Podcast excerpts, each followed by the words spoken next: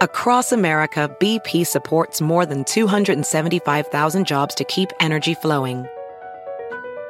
Jobs like building grid scale solar energy in Ohio and producing gas with fewer operational emissions in Texas.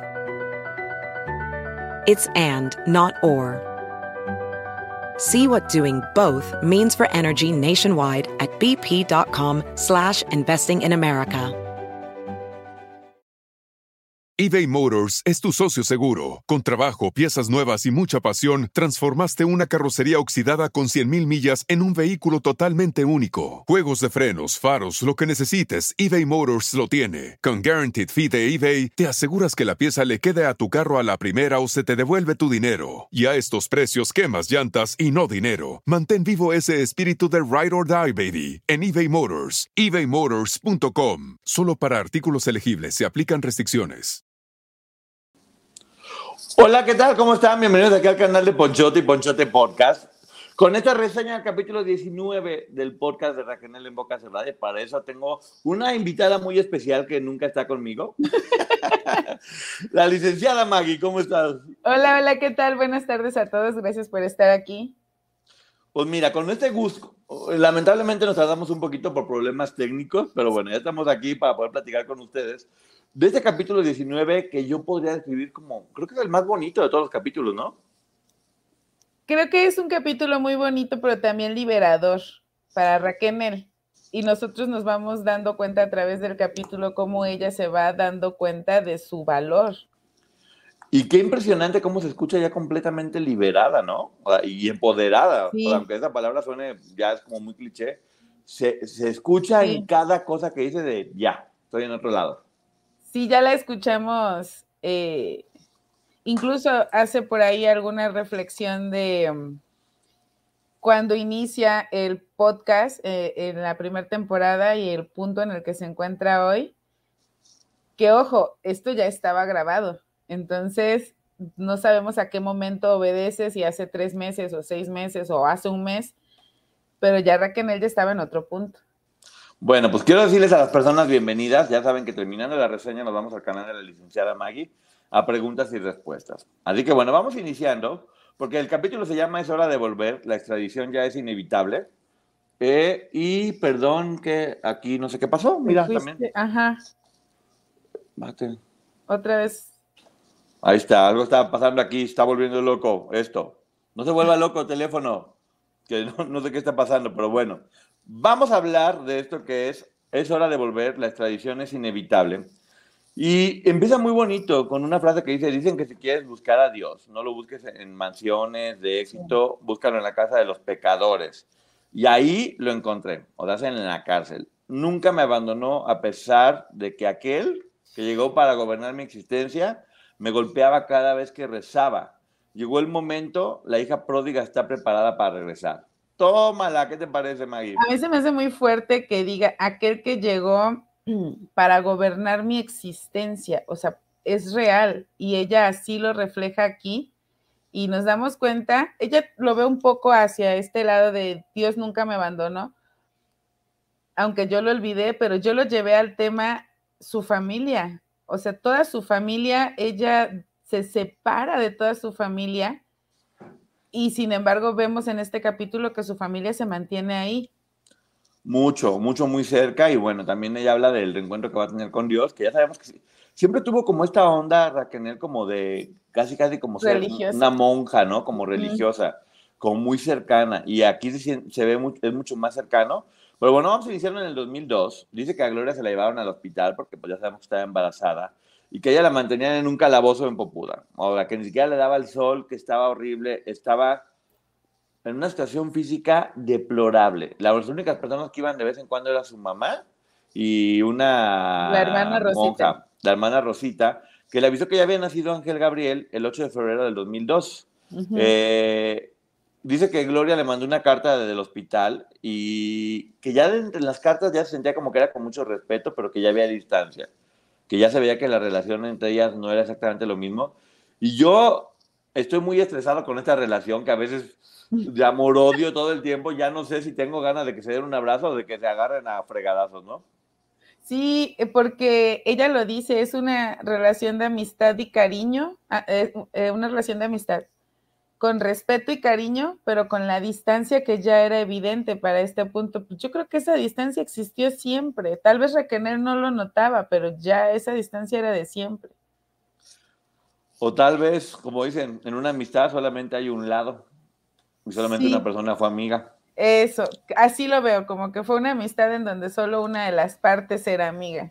Unilateral. Y dice cuando vio la foto de Ángel Gabriel, que dijo, bueno, valió la pena todo este sufrimiento, todo lo que pasó. Habla muy bonito del, del niño y, lo, y, eso, como siempre hemos dicho aquí, hay que respetar mucho a los niños y lo que, pues, lo que tiene que ver con ellos.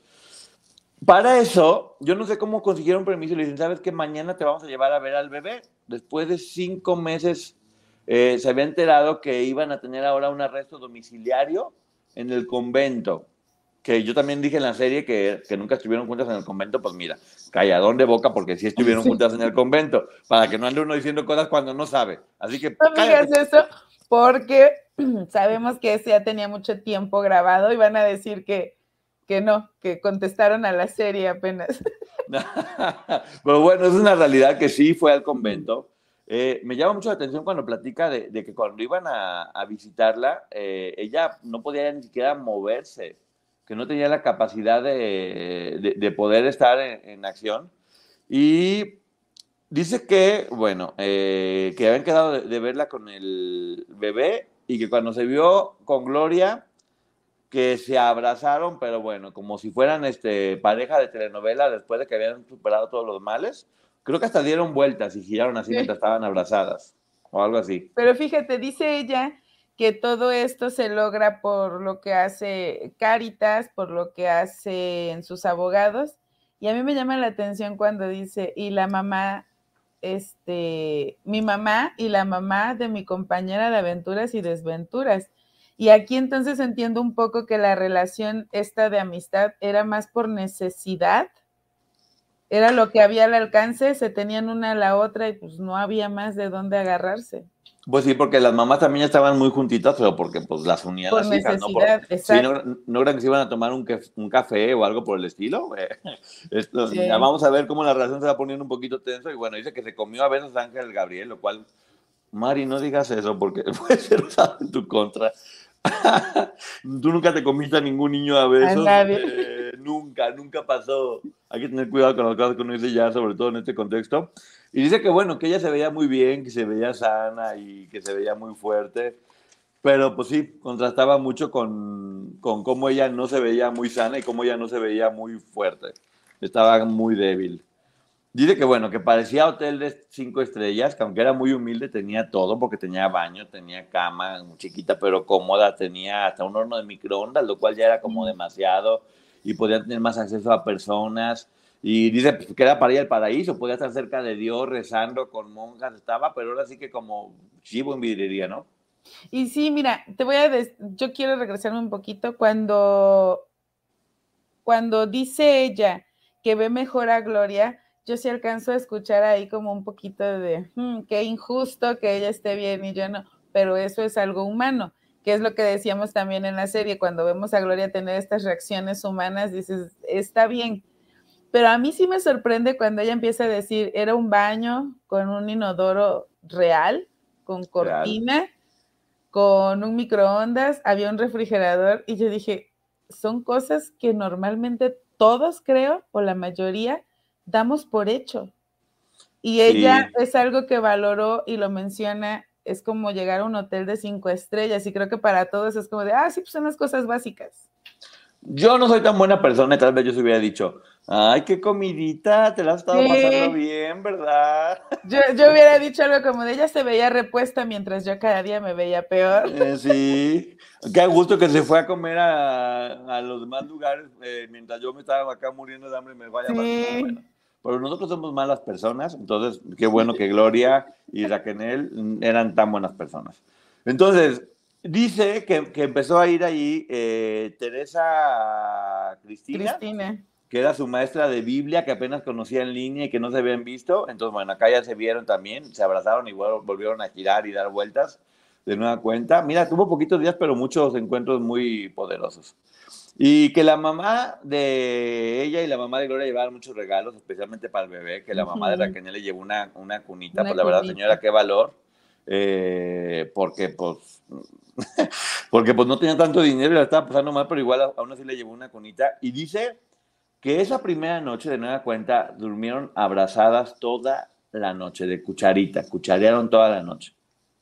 Pero mira, este, aquí me quiero regresar un poquito a cuando dice que se encuentra con Teresa Cristina, Cristina Teresa, Teresa Cristina, y que le comenta que a Bandeira no le fue tan mal con lo de la investigación de la paternidad y que de hecho pues no tuvo problemas con su esposa. Y me llama la atención porque ella dice, y hasta lo anoté. Across America, BP supports more than 275,000 jobs to keep energy flowing. Jobs like updating turbines at one of our Indiana wind farms and producing more oil and gas with fewer operational emissions in the Gulf of Mexico. It's and, not or. See what doing both means for energy nationwide at bp.com slash investing in America. Eh, tras la investigación a la que fue sometido por nuestra culpa. Sí. Entonces, yo sí pienso hasta dónde se está culpando Raquel aquí, sin ella tener culpa de esto o hasta dónde sabía. Pues como dicen, tanto peca el que mata a la vaca como el que le agarra la pata. Y ella se convirtió en la agarradora de patas oficial. Sí. Eh, porque pues, era la que más manipulada estaba, ya la que ejecutaba. Digamos que no era la mente maestra detrás de todo, pero era el brazo pero guardaba silencio y guardaba silencio, que sobre todo se lo ha dicho todo el tiempo, que ya estaba hasta el gorro de guardar silencio. Y aquí lo va a decir ahorita de una forma muy, muy sutil. Eh, dice que ya apenas llevaban 10 días y ay, qué bonito todo esto, qué lindo. Pues no, fíjate que no. Que los cargos son muy graves y que siempre se tienen que regresar cada quien a donde estaba. Que Gloria estaba en un tipo de delegación que era como más cómodo, porque estaba embarazada, o sea, digamos que estaba como en. ¿Cuál sea la traducción para que todo el mundo entienda? Los separos. Sí, como una oficina, por decirlo de alguna forma. como una oficinita que tenía todo y que tenía mucho más libertad.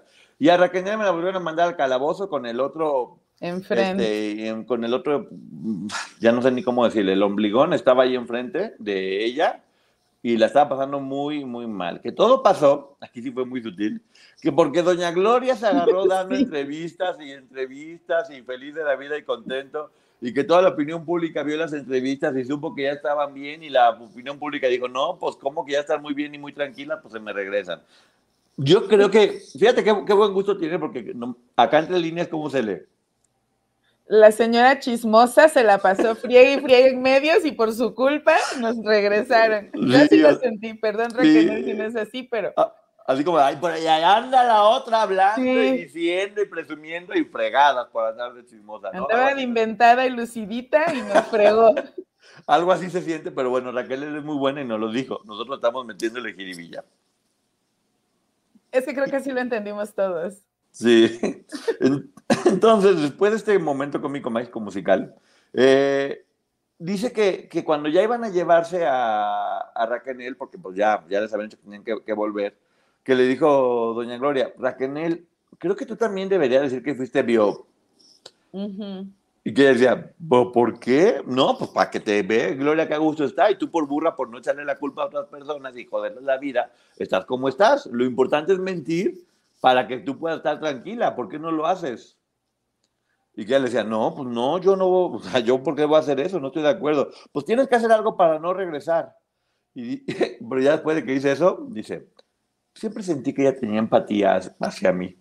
Porque después de que se supone que la señora dice, me lo dijo con angustia, como preocupada, siempre sentí que tenía empatía por mí. Te la terminaste y ahora ya.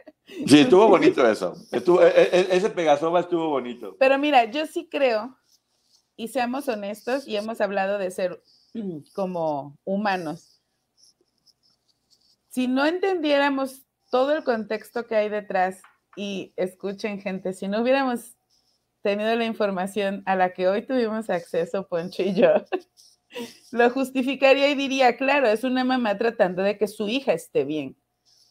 pero después les vamos a platicar de lo que nos enteramos. Oh, no. eh, documentos judiciales. Oye, mejor vamos a hablar de Disneylandia y de las princesas. vamos a cambiar de giro, pero bueno, sucede que, bueno, ya después de que las... no, yo sí creo que la señora sentía empatía por Raquel. Sí. Como cualquiera, hubiéramos sentido empatía de ver a alguien pasar en la situación que Raquel tenía. Y, y lo mal que estaba físicamente, cómo se veía estando en un calabozo. Cualquier persona, yo no dudo que Doña Gloria pues, sentía lo que creo que fue el consejo, fue muy malo. O sea, pues no podría inventar algo así, porque terminas perjudicando a personas para tú estar bien. Y si te das cuenta en toda esta historia, hubo mucha gente afectada que no tenía por qué haber salido afectada. No, no, no, no, no. Dice ella que no, que decidió no mentir, de que estaba abusada, y dice una frase, que esta frase es, pero letal. La verdadera inocencia rara vez se demuestra con mentiras.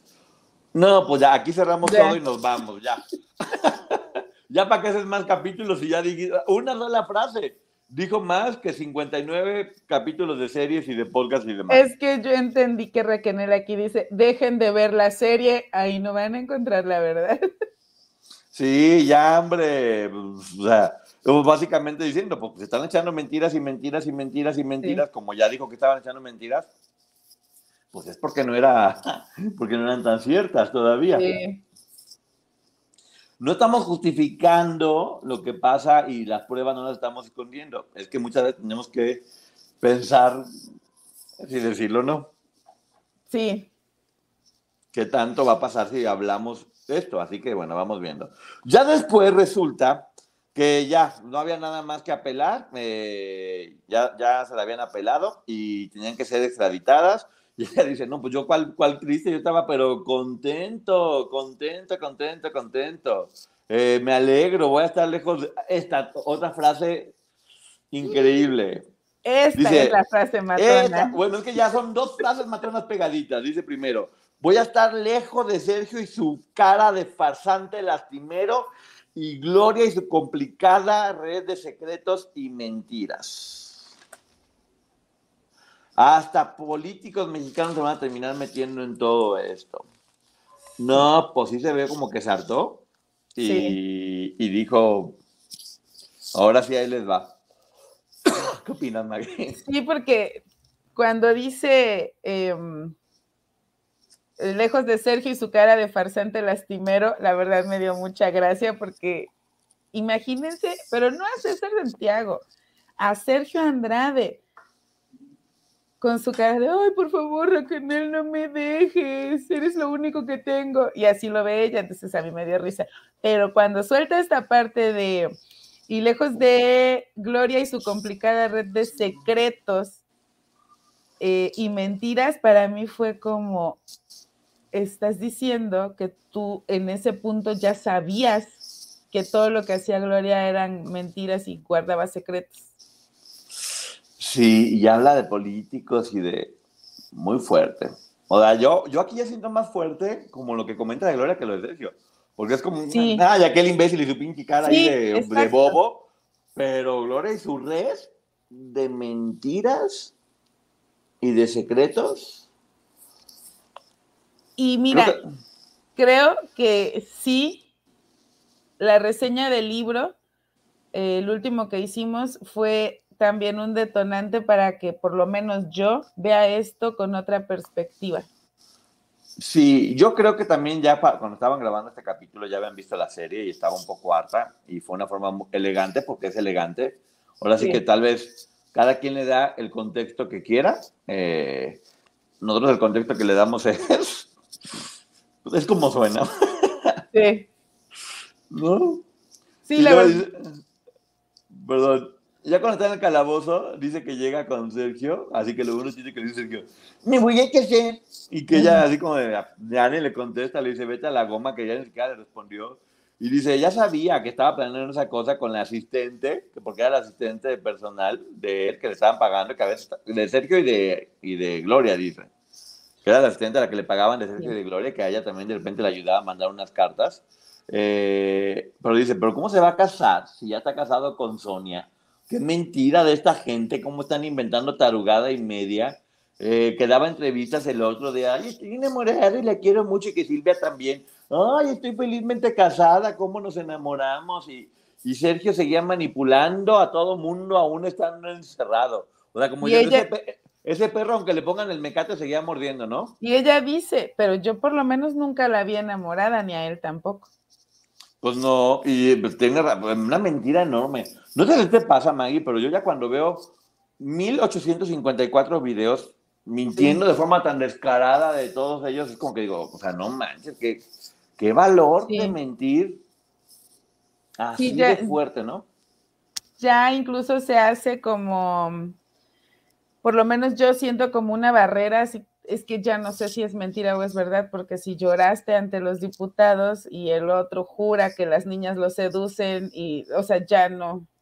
Sí, ya cuando, cuando tienes 584 imágenes de alguien mintiéndote descaradamente, pues ya la 582 ya, ya tu responsabilidad. De hecho, desde la segunda ya era tu responsabilidad, pero, ya la 582 ya eso está mucho más fuerte todavía. Y se entiende por qué y todo, pero bueno, no significa que no lo hagan. Y también pues hay, hay formas de ser que difícilmente cambian. Ahora sí que ya, ya, ya, ya, ya, ya habían aprendido.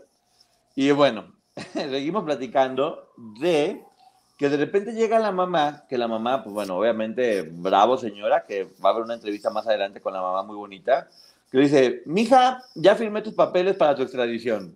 Y por lo tanto, también se van Sergio y Gloria extraditados. Resulta que si uno de ellos firmaba cualquiera los papeles de extradición, se iban los tres, porque estaban los tres en la misma, en el mismo paquete. Y la es mamá. Que, es que con, con, uno que aceptara la extradición, entonces se podía promover la de los tres. No es que la mamá de Raquel hubiera firmado por los tres. Eso sí hay que dejarlo claro, porque ella no tenía como capacidad jurídica para firmar por Gloria y Sergio, pero si firmaba por su hija y después hacía que Raquel firmara, entonces los otros dos por consecuencia se tenían que ir. Pues sí, pero la señora la señora estaba viendo que su hija se estaba muriendo, que tenía muchísimas enfermedades, que la estaba pasando realmente mal. Y dijo, yo voy a salvar a mi hija, no me importa, ya no quiero que esté aquí, porque sí, efectivamente, Gloria estaba en el hospital, estaba en la gendarmería, Sergio estaba pues donde se merece, que tampoco lo hizo por él, pero pues ella veía que su hija estaba encerrada en un calabozo sin sol, sin nada, y dijo, ¿sabes qué? Ni modo, o sea, yo te, o sea, yo te saco como sea, y firmó sin consultarlo ya con Porque ahora también, no, fíjate, con Raquel, sin consultarlo con la mamá de Gloria o con los abogados. Ella firmó y ya. Y pues toma, ahora sí que se armó el pleito, todos contra Aquí, no sé si lo notaste, pero sentí que la señora con esto estaba cumpliendo la promesa que le, le, hace cuando llega y le avisa que ya se va a instalar en Brasil. Y le dice, vengo para llevarte conmigo a México. Sí, exacto. Y aquí la señora estaba viendo por su hija, a pesar de lo que su hija pudiera opinar, con esa intención, llevársela a México. Dice que se reunió con Cecilia Soto, que era en ese momento la embajadora de México en Brasil, y obviamente tenía mucha presión de arreglar la situación, de arreglar el caso, y bueno, arregló con ella y, seguramente pactó algo también para, para poder tener las mejores condiciones dentro, de todo lo que estaba haciendo, y me parece perfectamente correcto, señora, hizo lo, lo que tenía que hacer. Dice que de allí hubo una guerra legal y que dice ambas madres no volverían a confiar entre ellas. Ya me las imagino viendo che vieja. Traidora. Traidora, te odio, me caes mal, yo estoy más bonita que tú. Qué bueno, así. Que se, sí, porque finalmente la señora había actuado sola. Ya no tomó en cuenta a la mamá de Gloria, no tomó en cuenta a los abogados. Ella fue, se presentó, firmó y dijo: Yo voy a ver por mi hija. Bueno, señora Raquel, felicidades Haga de cuenta que le mandé unas flores y unos chocolates por que se lo Por dos. Por dos. Le mandamos dos flores y dos chocolates.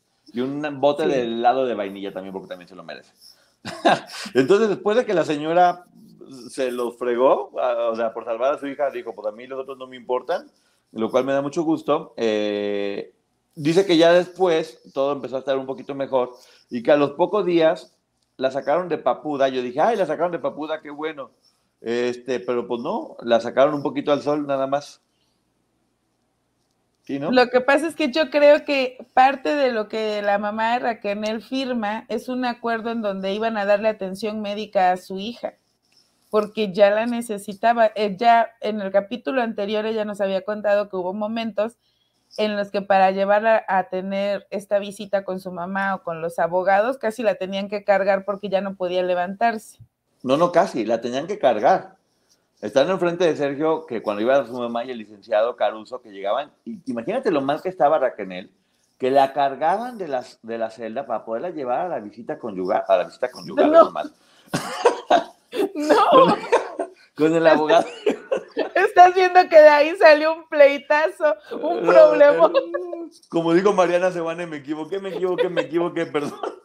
Era con el abogado y con, la, y con, y con su mamá, la llevaban cargada y bueno, pues dice que ya habían pactado a que por lo menos en lo que se hacía el cambio, sacaban su cama y la ponían en el solecito a que le dieran en la mañana, porque ni siquiera el sol les daba, imagínense cómo bueno, estaba. su cama era una colchoneta. Sí, que se quedó dormida y perdió un poquito el conocimiento y que la llevaron en una ambulancia a un hospital, pues que sí era muy pobre, pero ya era un hospital, estaba recibiendo atención.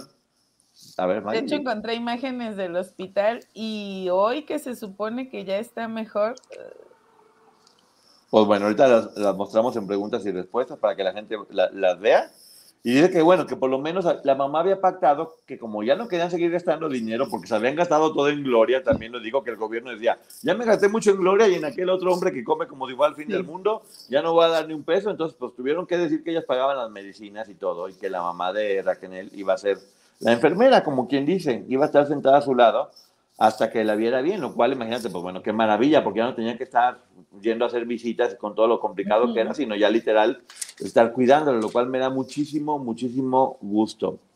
Eh, empieza a platicar así cuando le hacen los primeros estudios médicos, bueno, que tenía anemia, depresión, infección, trombosis, vértigo, te da una lista como de 50 enfermedades, que honestamente es horrible, dice que se le caía el pelo, y que tenía tus órganos a punto de colapsar y que estaba segura que si no lo habían sacado se hubiera muerto. Yo también. Sí.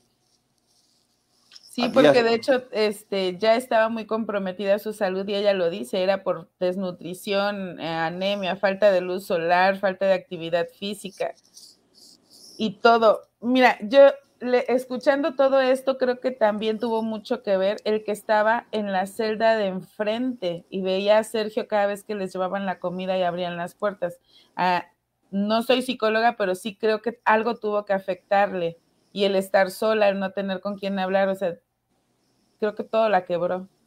Pero imagínense, eh, la llevan, la llevan al convento, luego la vuelven a meter al calabozo, la llevan al hospital y a los dos días la regresan otra vez al calabozo y que pues, se pelean y dicen, oye, ¿cómo es posible que la van a llevar al calabozo? Está muriendo y que dice que la regresaron al hospital porque ya básicamente era no, y se muera, ¿quién carga la culpa? Sí. Órale, llévatela ya, nadie queremos sernos responsables de eso, pero qué duro, la verdad es que Raquel, un abrazo enorme porque qué difícil. Yo, sentí que la mandaron al hospital para que se muriera ya y no dijeran que no había tenido atención médica.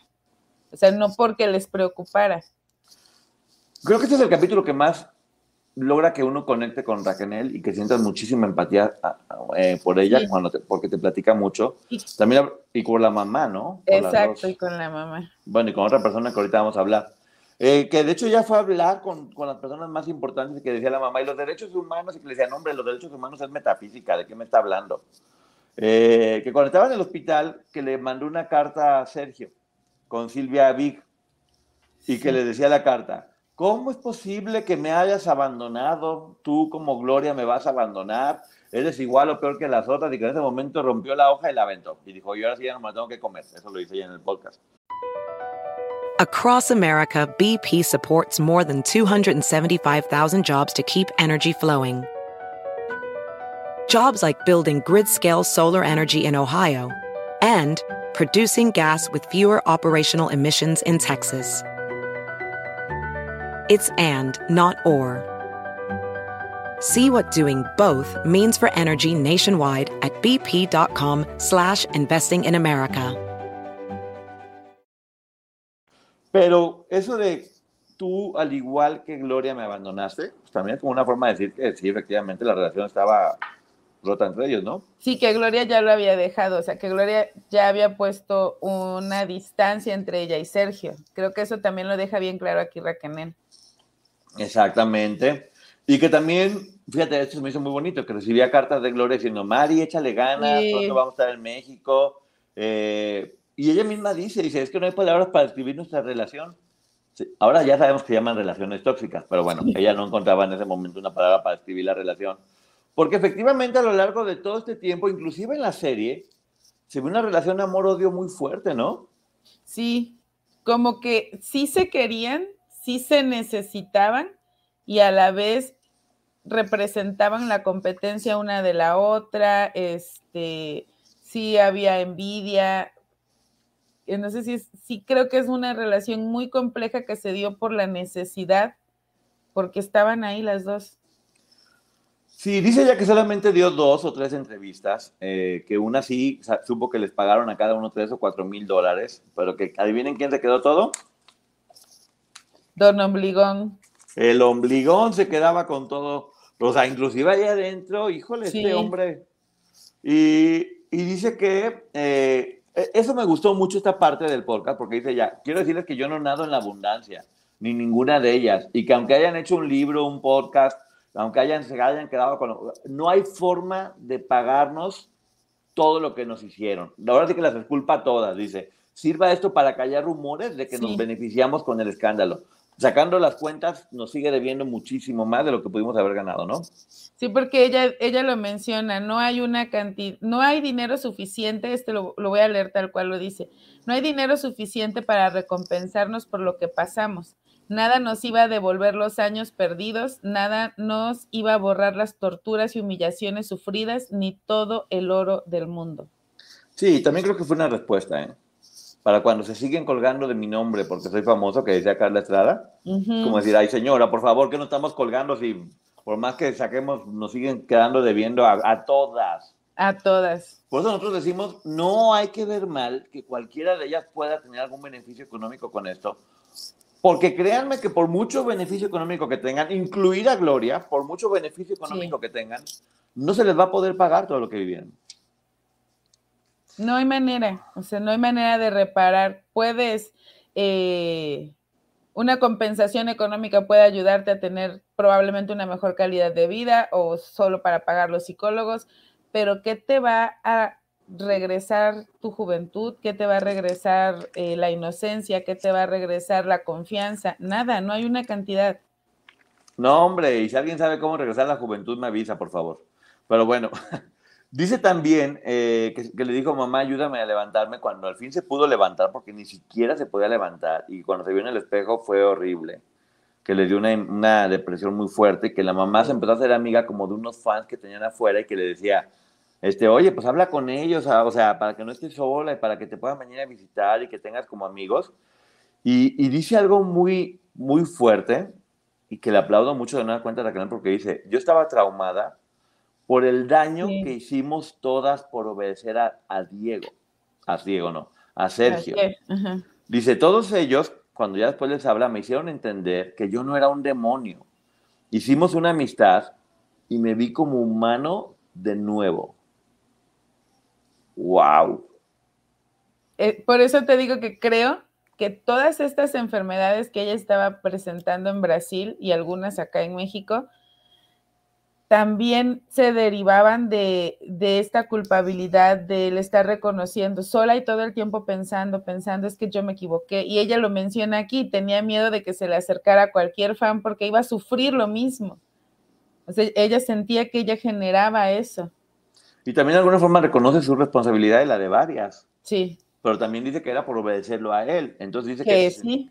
que se sentía el chamuco, que se sentía mal, que no se sentía digna. Dice, me vi humana de nuevo Qué fuerte frase, qué valiente frase y, qué bien estructurado está todo esto. Dice que ya le llevaron como una guitarra y un tecladito y que les cantaba y que de hecho grabó como pudo dos canciones cristianas en portugués, pues lo cual habla de que ya estaba mucho más cercana a Dios. Y que Gloria se iba a México, que Gloria fue la primera en irse, eh, que le avisaron doña Gloria y sus serpentanes, y que le decían, no, pues mira, es que ella es famosa, es mejor que ella llegue primero y arregle todo. O sea, así como, de nueva cuenta tuvo al lado, que ella se fue en avión privado, Gloria, y, y bueno, pues sí, como que entender de, ah, pues qué bueno que sea. Y a mí me mandaron en un vuelo turístico. Sí, pero eh, ahorita llegamos a parte, porque antes de ir por el vuelo turístico, ¿qué crees? Esto también me dio mucho gusto. Dice que tuvo con estos fans y con toda la gente de ahí, doctores, enfermeras, su primera fiesta de cumpleaños en 18 años cumplía 33 y ¿quién crees que llegó? Ay, sí, llegó su papá. Llegó su papá después de 10 años de no verlos. Esto es fuertísimo lo que viene, fuertísimo, eh, porque llega el papá y aquí sí ya se siente como el corazón se pone como aguadito. Dice que se fundió en un abrazo tan fuerte y que después él también, también abrazó a su mamá, pues volvieron a ser una familia por lo menos en ese momento y que la mamá le dijo quédate con ella y que el papá se quedó sentado al lado de la cama de Raquel hasta el amanecer y dice dormí plácidamente con mi héroe de la infancia. Sí, y yo lo pensé cuando lo escuché, dije, claro, ella por primera vez en, desde que estaba con Sergio Andrade, ella sentía un hombre a su lado que realmente la iba a proteger y creo que la mayoría eh, o muchas mujeres tenemos ese privilegio de habernos sentido protegidas por nuestros padres. Y después de tantos años de estar en un estado vulnerable y que el hombre que tenía a su lado era el que la agredía, yo sí creo que esa noche fue la noche en la que Raquel durmió mejor. Pues sí, pero Raquel, suéltanos en paz ya. ya tiene uno así el corazón como deprimido, se siente como muy fuerte, porque encima el papá le dice al día siguiente oh. Que se mete al baño y se pone como muy mal y que le dice, mi machi, siento algo raro en la panza. O siento algo, algo está muy complicado y que le dicen, este, pues ve con el doctor, estamos en un hospital, eh, ve a ve a ver qué es lo que tiene. Dice que por fin estaban conviviendo los, los tres en ese momento. Eh, ella estaba lo más feliz del mundo. Hasta que le van a hacer todos los estudios a él y cuando llega con los resultados que dan en portugués, pues no entendían qué decía. Se lo dan a Raquel y Raquel le tiene que decir, papá, eh, dice el doctor que tienes cáncer colorectal en estado avanzado. No, ya, ya dejen en paz, por favor. Ya, ¿qué más quieren? Basta. Sí, esto está muy triste. Esto sí fue muy fuerte porque por fin vemos ese reencuentro con su papá y de repente uh, esta, esta noticia tan dolorosa. Y ella dice, en este momento, ni todo lo que estaba pasando, ni todo lo que tenía que enfrentar a nivel jurídico, la extradición, su estado de salud, el enemigo número uno se volvió la enfermedad de su papá. Sí, que el papá muy valiente le dijo, no te preocupes, todo va a estar bien, vamos adelante, pero el papá tenía que regresar a México inmediatamente porque tenía que poner, había que poner acción en eso porque se podía poner tan mal que ya después no iba a poder viajar. Entonces imagínense que ahí ella platica que logró con la mamá, eh, consiguieron ahí un permiso para que la pudieran bautizar por primera vez, el papá, la mamá y ella con el padre con el pastor Adalberto, la bautizaron a ella, juntos los tres, dice que tiene fotos de eso, pero que, que no se los va a mostrar a nadie, me parece perfecto. Y en ese momento, dice que mi papá me dijo adiós sin saber si lo iba a volver a ver. Y yo tengo un reclamo porque yo ya me había limpiado las lágrimas y otra vez, entonces yo sí quiero reclamarle a Raquel que en este capítulo sí lloré mucho. Es más, no les miento.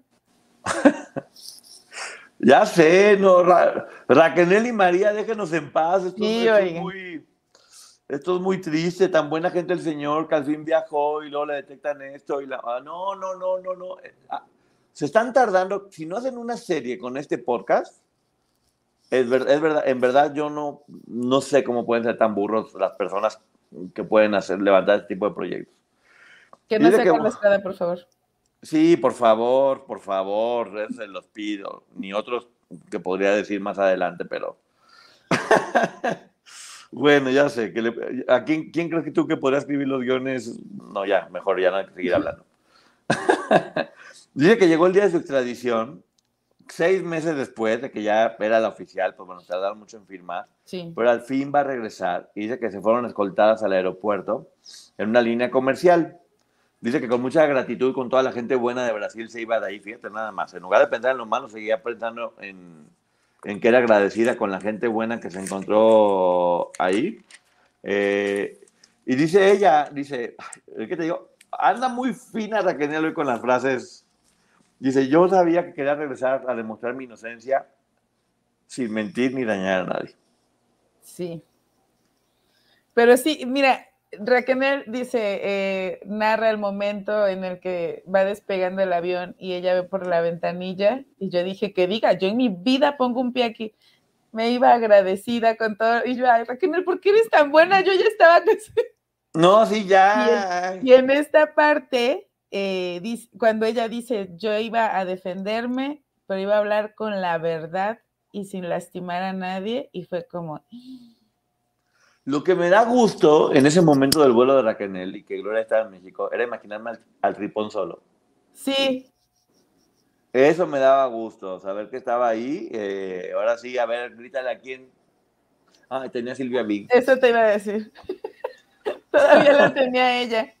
Ay, no, Silvia, corre, corre, Silvia. Eh, y dice que bueno, ya he regresado a mi México lindo y querido. Eh, dice que se iba alejando de Sergio como, como Superman de la Kryptonita, se sentía más fuerte. Y dice, bueno, otra frase de la trona, dice, ya me había separado de Sergio, ahora me faltaba separarme de Gloria para terminar todo. De nueva cuenta, te da a entender que eran ellos dos. Sí. Sí, aquí ella sí lo deja ver así. De hecho, dice, necesitaba tener esa plática con Gloria en la que iba íbamos a tocar algunos temas y entonces a partir de ahí yo podría ser verdaderamente libre. Y yo así de, ya dilo por favor, ¿cuáles son esos temas? Pero no. Sí, y luego dice, ya era hora de decirle a Mari adiós de una vez por todas. Y yo, ¿cuál Mari? Yo pues, ah, claro, es que era Machi, Mari y ahora Raquel. Sí. A Mari Boquitas, era como ya Mari Boquitas acabó, vamos a, a cerrar este capítulo por completo. Y, y, hay algo muy bonito que voltea la mamá y le dice, ¿qué quieres, tío café? y que dice, ¿puedo decidir si quiero té o café? Algo tan sencillo. Sí. Era como lógico. Y, ya después se termina aquí. Eh, y empiezan a platicar con, con María eh, respecto a cómo ser fiel es una virtud, pero en el caso de acá se convirtió en un defecto y que, que ella siempre quería ser la más fiel y que ahora cuando se acuerda de eso le dan como ganas de vomitar, ¿no? Sí, sí, porque ya entendió, creo, para este momento, que todo el tiempo luchó por ser fiel y en este punto ya entendió a qué la llevó ser fiel. Sí, también dice que a Gloria el embarazo le cambió la vida para mejor, eh, que le fue muy bien con el embarazo, así funcionó, eh, y que ella estaba en un calabozo. O sea, casi que, o sea, no más falta decir, yo me porté bien, estaba en un calabozo y ella que mintió a todo el mundo estaba pasándola increíble por no portarme bien yo. Pero amé que María le haya preguntado lo que todos nos hemos preguntado. ¿Qué, sentías? ¿Llegaste a estar enojada? Sí, y digo así como, poquito. Dice, porque yo estaba, dice, porque yo me di cuenta que yo estaba debajo de Gloria y Sergio. Eh, yo daba el todo por él nada, lo que hablábamos ahorita, y pues era la incondicional, o sea, daba todo y pues recibía migajas de los dos. Aquí de nueva cuenta habla de ellos dos como una, como un equipo. Sí. Dice, no tenía miedo de ir a México porque tenía a Dios y a mi mamá conmigo. Eh, sentí hermoso llegar a México, eh, sobre todo porque había todo un mar que me alejaba de mi abusador. Y eso está bonito, que también lo diga, ¿no? Sí, de hecho, él eh, ya ve a Sergio como su abusador para este punto. Y, y aquí es donde yo me doy cuenta del avance de decir, yo era la esposa, yo lo amaba, a decir, era mi abusador. Sí, luego dicen que ya la mamá de Raquel la entrevistan a la señora, que señora, le mando un abrazo enorme, ya la quiero, doña Raquel, y ni siquiera la conozco, en verdad ya la quiero. También, no sé, pero, ay, lo que voy a decir está muy mal, pero sí, yo soy una mala persona. Yo creo que sí, finalmente la mamá de Raquel fue importantísima en poder también destruir toda esta organización coercitiva al haber firmado y que se lo trajeran para acá de regreso. Y creo que por eso recibió su raspadita en la serie. Sí, yo también así lo vi. Así que, ah, por tu culpa. Ah, pues vamos a decir que andabas con Sergio, fíjate. Para que se vea, para que no andes ahí, para que, por no haber sido fiel y por no haber hecho lo que se te había ordenado. Así lo sentí como la mala persona que soy.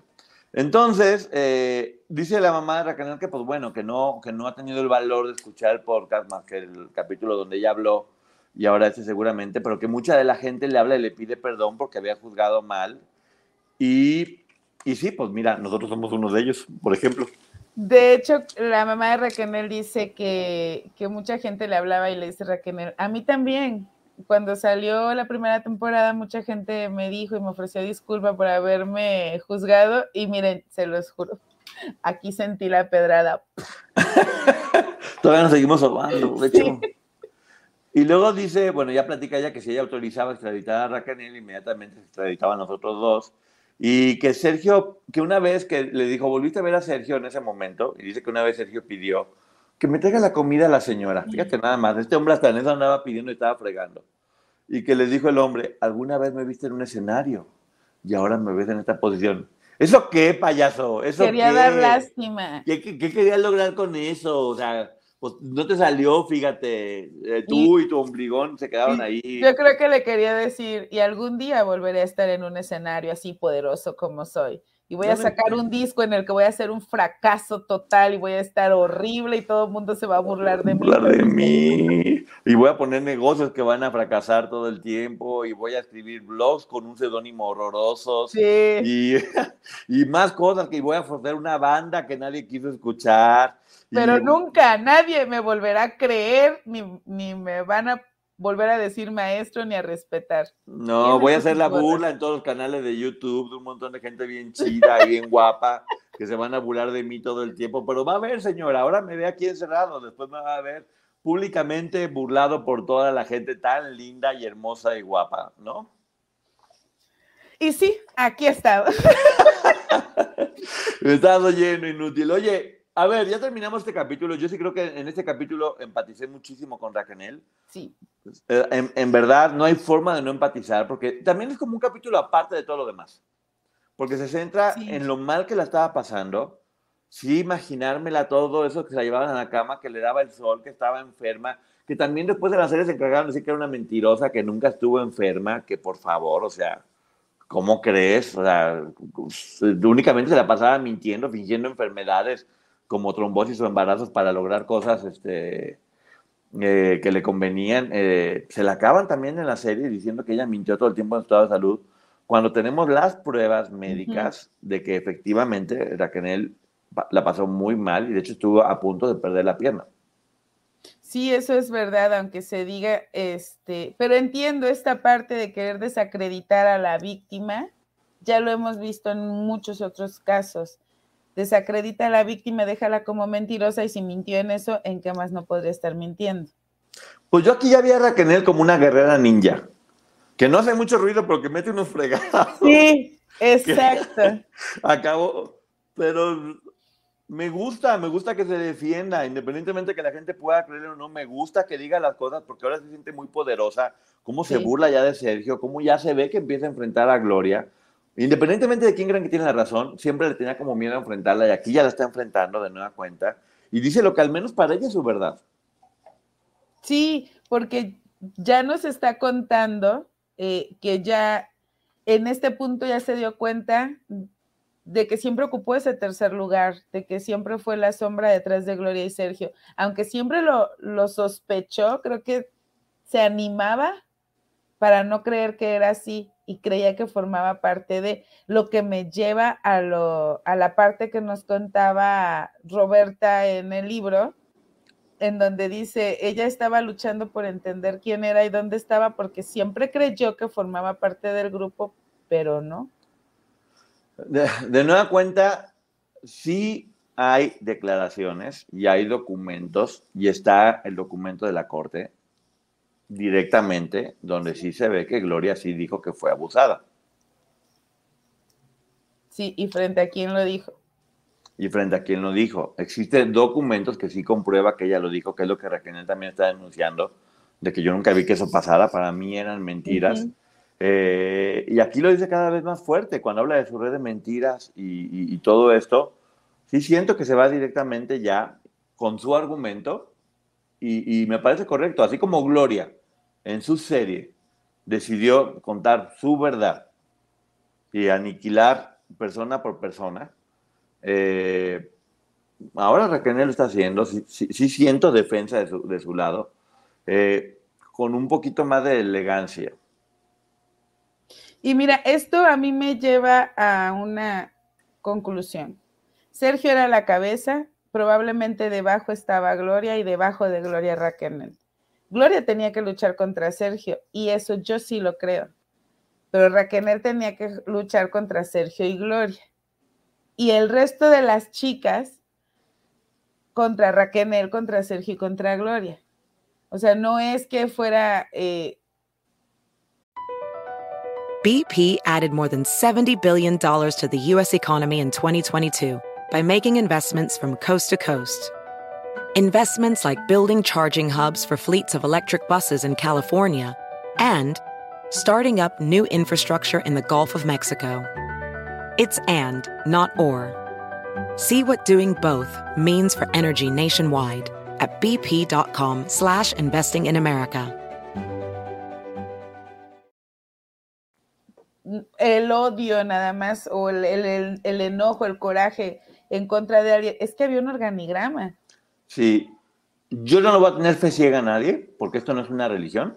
No, pues sí es lo que estamos juzgando. Claro, yo lo que sí puedo decirles es que entre más pruebas tengo, más me cuesta trabajo pensar en, que Gloria sea completamente inocente. Sí, y, y yo creo que sí, yo, yo me voy a aventar a presentarles lo que, una información de la corte.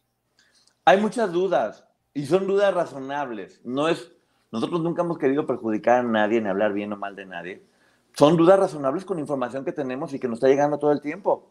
Eh, uno, uno, tiene que ser completamente honesto y no me gustaría estar aquí sentado diciendo, ay, no sé, todo está tan bueno. No, no es cierto. Eh, la información es muy fuerte y entre más uno va teniendo acceso a esto, más trabajo te cuesta. Yo sí sigo pensando que fue una víctima, sigo pensando que la pasó muy mal. Lo que no sé es hasta qué grado llegó en este camino dentro, al lado de este hombre. Sí, y de hecho lo dice también en el libro que hoy, hoy de verdad sí le creo, no todo, porque también tengo dudas y justo por eso estuvimos investigando lo que narra Roberta Menuso y dice, eh, este Raquel era una hace todo. ¿Qué hizo? Y ella lo pregunta en el libro, ¿qué es lo que hizo por siempre estar bien con Sergio? Sí, ella, ella dice, Roberta Menudo dice que a Raquel ni siquiera la pelaban, que, que, eran ellos dos que estaban planeando todo, que tenían muchas estrategias, que creo que Gloria lo dijo en un discurso y estoy completamente de acuerdo con ella cuando dijo en situaciones como esta el tiempo no juega a tu favor y efectivamente entre más tiempo llevas ahí adentro más tú justamente por eso se llama corrupción de menores porque se van corrompiendo. Es como si fuera un ente completamente blanco y luminoso y lo vas oscureciendo hasta que termina siendo oscuro y, vas alimentando su lado, su lado más salvaje para que aprenda a defenderse, para que aprenda a sobrevivir, va perdiendo un poco la conciencia y las normas sociales, van borrando la línea entre lo que está bien y está mal y simplemente terminan haciendo lo que consideran necesario según las reglas que el mismo depredador les puso. Porque Raquel también lo ha dicho en el podcast, hice cosas por estar bien con Sergio, por ser la mejor, por ganarme su amor, por recuperar su confianza, que no creí que iba a ser, pero las hice por él. Y justo así es como operan. Así es, pero bueno, como siempre hemos dicho, cada quien tiene derecho a, pensar lo que quiera. Eh, yo sí, eh, ya me cuesta mucho trabajo. Sobre todo, sobre todo lo que más me llevó allá a dudar casi por completo es ver una serie donde casi es imposible pensar que ella no, no tuvo nada que ver con esta cantidad de ataques brutales a todas las personas, de difamaciones y, y, y, sobre todo de revictimización tan fuerte hacia, hacia personas que la pasaron tan mal. Y me refiero a todas, a las, a las chicas que evidentemente tiene un pique, como Karina Yaporo, Aline Hernández, las hermanas de la cuesta, que es clarísimo que ahí las, que dejó, inclusive Marlene Calderón, que también la deja mal, mal parada. Y también, y también, como yo siento que usaron a, Edith, a Tamara y a Liliana para, darle credibilidad. Sí, para darle credibilidad a un cuento que sabían que iba a estar mal contado. Entonces, es como un pastel lleno de popó que le ponen un merengue encima bonito para que la gente no se dé cuenta y este merengue bonito obviamente son las historias tan fuertes y tan conmovedoras de, de, Tamara, de Liliana y de, y de Edith, que les mando un abrazo porque no se lo merecían. Y, y sí, eh, siento, siento que fueron también usadas y hicieron basura con sus historias. Y eso me molesta mucho, mucho, mucho. Sí. Pero sí, porque siento que fue una forma de decir, pero además lo que yo estoy diciendo no es que yo lo diga, ¿eh? Poncho también. O sea, Poncho también lo está diciendo, ¿eh? Nada más para que lo tengan ahí en cuenta. Yo soy medio mentirosa, pero Poncho también está diciendo lo mismo que yo, ¿eh? Sí, no, no, pues que nosotros hicimos esto porque, pues porque nos dijeron ellas. Sí. Ellas nos dijeron, ¿Cómo creen que ellas van a haberle dicho eso cuando públicamente todas dijeron, estamos en este proyecto porque sabemos que no se va a lastimar a ninguna víctima y porque queremos apoyar a que las cosas salgan bien? Como claramente lo han hecho, porque hay que recordar que tanto Tamara como Edith como Liliana fueron de las principales y más valientes que hicieron denuncias para que esto sucediera, sin estar en México. Porque Viajaban, hubo denuncias. Hubo muchas denuncias y ellas las ejecutaban. La misma Liliana tuvo que ir a las autoridades en Brasil. O sea, ¿por qué tomar los casos de estas mujeres para usarlos y ponerlo como betún en un pastel que claramente era un montón de popó. Bueno, ya vamos a terminar el programa. Creo que no hay mucho que explicar. Eh, ni modo. El único compromiso que en realidad Maggie y yo tenemos con ustedes es que seamos completamente honestos, eh, que les digamos, como siempre he dicho, hay que estar abiertos a todas las opciones. Sí capaz que mañana tenemos información que nos muestra que podemos estar equivocados en este momento y no pasa nada. Con gusto se pedirá una disculpa si es necesario. Hoy por hoy no estamos diciendo esta es la realidad. Al menos yo estoy diciendo esto es lo que yo creo según la información que he tenido. Sí, porque además este, tampoco se trata de Raquel es una santa, porque tampoco lo estamos diciendo. No. Nuevamente, yo no le voy a poner un altar aquí. Es un ser humano y evidentemente cometió errores. Mm. Raquel está luchando contra, en lo, según lo que nos explica, Sergio y Gloria, porque estaban por arriba de ella. Pero la historia de Karina nos dice que Karina tuvo que enfrentar a Raquel y también le creo a Karina. Y pueden escuchar también, porque sí pueden escuchar varias reseñas que hemos hecho referente al podcast de Raquel, donde hemos dicho, en esto no estamos de acuerdo, pensamos que no estuvo bien. Porque nuestro compromiso es con ustedes, ¿eh? Por más que digan que podemos estar recibiendo dinero de todas las personas, pues díganos quién para cobrar. Exactamente, porque nuestro compromiso sí es con las personas que realmente sí nos pagan, que son ustedes, al vernos y al estarnos apoyando en nuestros canales. Nosotros exactamente lo estamos haciendo porque ustedes eh, nos lo están pidiendo. Muchas veces hemos querido dejar de hacer las cosas, por ejemplo, con la serie que dijimos ya no la vamos a ver, y ustedes nos lo pidieron y créanme que no es de nuestro gusto, créanme que a veces tendríamos que no, hubiéramos deseado no hacerlo, pero nos debemos a ustedes y a lo que nos estén pidiendo. Mientras ustedes nos sigan, parece que como gente, mientras ustedes nos dejen de aplaudir, nosotros nos dejamos de tocar, ¿no? Sí, así es.